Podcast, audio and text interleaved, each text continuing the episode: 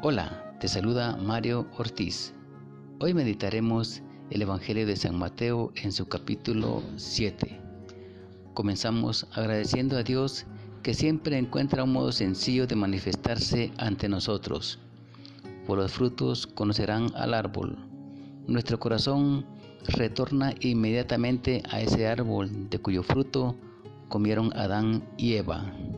Hoy en día, los efectos de la desobediencia ese deseo de no seguir a Dios continúa mostrándose. Esto nos ayuda a profundizar en nuestro pasaje.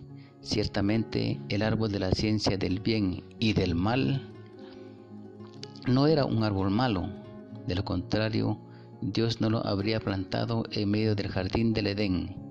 Entonces, ¿por qué produjo como fruto del pecado original? La respuesta la hallamos en la libertad del hombre.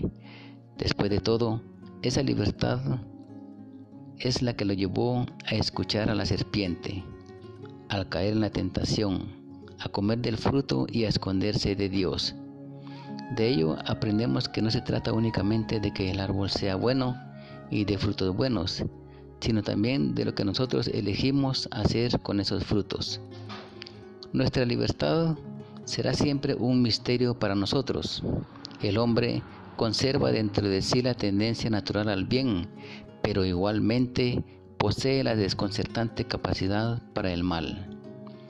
Sin embargo, este misterio se aclara más y más en la medida en que lo vivimos cerca de Dios.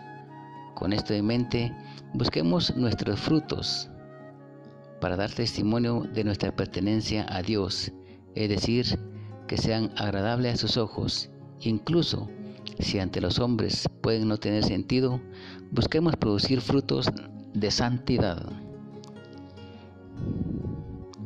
Es vano pensar en poder corregirse sin el don del Espíritu Santo. Es vano pensar en purificar nuestro corazón solo con el esfuerzo titánico de nuestra voluntad. Eso no es posible. Debemos abrirnos a la relación con Dios en verdad y en libertad.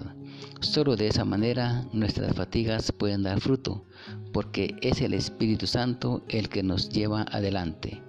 La tarea de la ley es llevar al hombre a su verdad, es decir, a su pobreza, que se convierte en apertura auténtica, en apertura personal a la misericordia de Dios que nos transforma y nos renueva.